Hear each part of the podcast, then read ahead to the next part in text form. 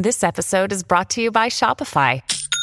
Forget the frustration of picking commerce platforms when you switch your business to Shopify, the global commerce platform that supercharges your selling wherever you sell. With Shopify, you'll harness the same intuitive features, trusted apps, and powerful analytics used by the world's leading brands. Sign up today for your $1 per month trial period at shopify.com slash tech, all lowercase. That's shopify.com slash tech.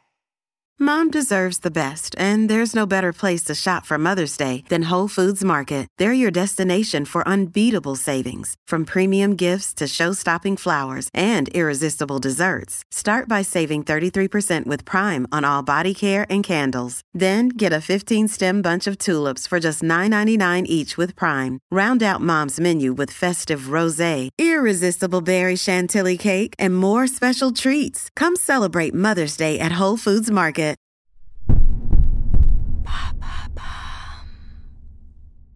Peut-on vraiment faire plusieurs choses à la fois? Merci d'avoir posé la question. Répondre à un mail tout en parlant au téléphone est une pratique totalement banalisée, car nous sommes appelés à la productivité et nous essayons d'en faire toujours plus. Résultat, nous mélangeons plusieurs activités simultanément pour gagner du temps, que ce soit au bureau ou au quotidien à la maison. Ce mélange d'au moins deux tâches simultanées est appelé multitâche ou multitasking en anglais. À chaque fois que tu te penches sur quelque chose à faire ou à produire, les lobes frontaux des deux hémisphères de ton cerveau communiquent entre eux. Or, il semblerait que lorsque tu réalises deux choses simultanément, les choses ne se passent pas de la même manière. C'est-à-dire? Selon Futura Science, dans ce cas de figure, chaque hémisphère du cerveau traite une tâche sans communiquer avec l'autre hémisphère. En quelques millisecondes, le cerveau bascule d'une tâche à une autre tout en les mémorisant. Une étude publiée dans Science en 2010, réalisée par des neurologues français de l'INSERM, confirme que ces tâches ne sont pas réalisées de manière strictement simultanée. Plusieurs zones peuvent s'activer en même temps, mais le cerveau ne traite qu'une seule tâche à la fois. Je suis celui qui pénètre votre cerveau. C'est la zone préfrontale, située à l'avant du cerveau, qui assure une forme de coordination et de planification. Une chose est sûre, le multitâche demande beaucoup plus d'énergie et d'efforts au cerveau. Et cela se complique encore davantage si tu veux faire plus de deux choses en même temps. Ici, le temps de réaction s'allonge, les erreurs sont légion et généralement on abandonne au moins l'une de ces tâches.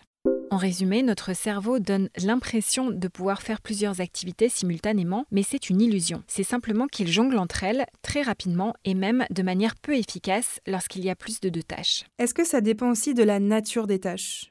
Le docteur Sylvain Bayet du laboratoire psychologie de la perception de l'Université Paris-Descartes, cité par l'agence Science Presse, indique que le multitâche est possible lorsque les fonctions en jeu ne sont pas en compétition, par exemple la motricité et le langage nous permet de réaliser deux tâches simultanément si leur exécution est automatique et inconsciente grâce à l'apprentissage répétitif. C'est le cas lorsque nous marchons et discutons en même temps. Dès qu'on doit traiter des tâches faisant appel aux mêmes fonctions cérébrales, comme écrire un texto tout en tenant une conversation, le multitâche est impossible, sauf si l'une d'elles est automatique. Par exemple, il est possible de texter tout en chantant une chanson apprise par cœur. On dit aussi souvent que les femmes sont capables de faire plusieurs choses à la fois.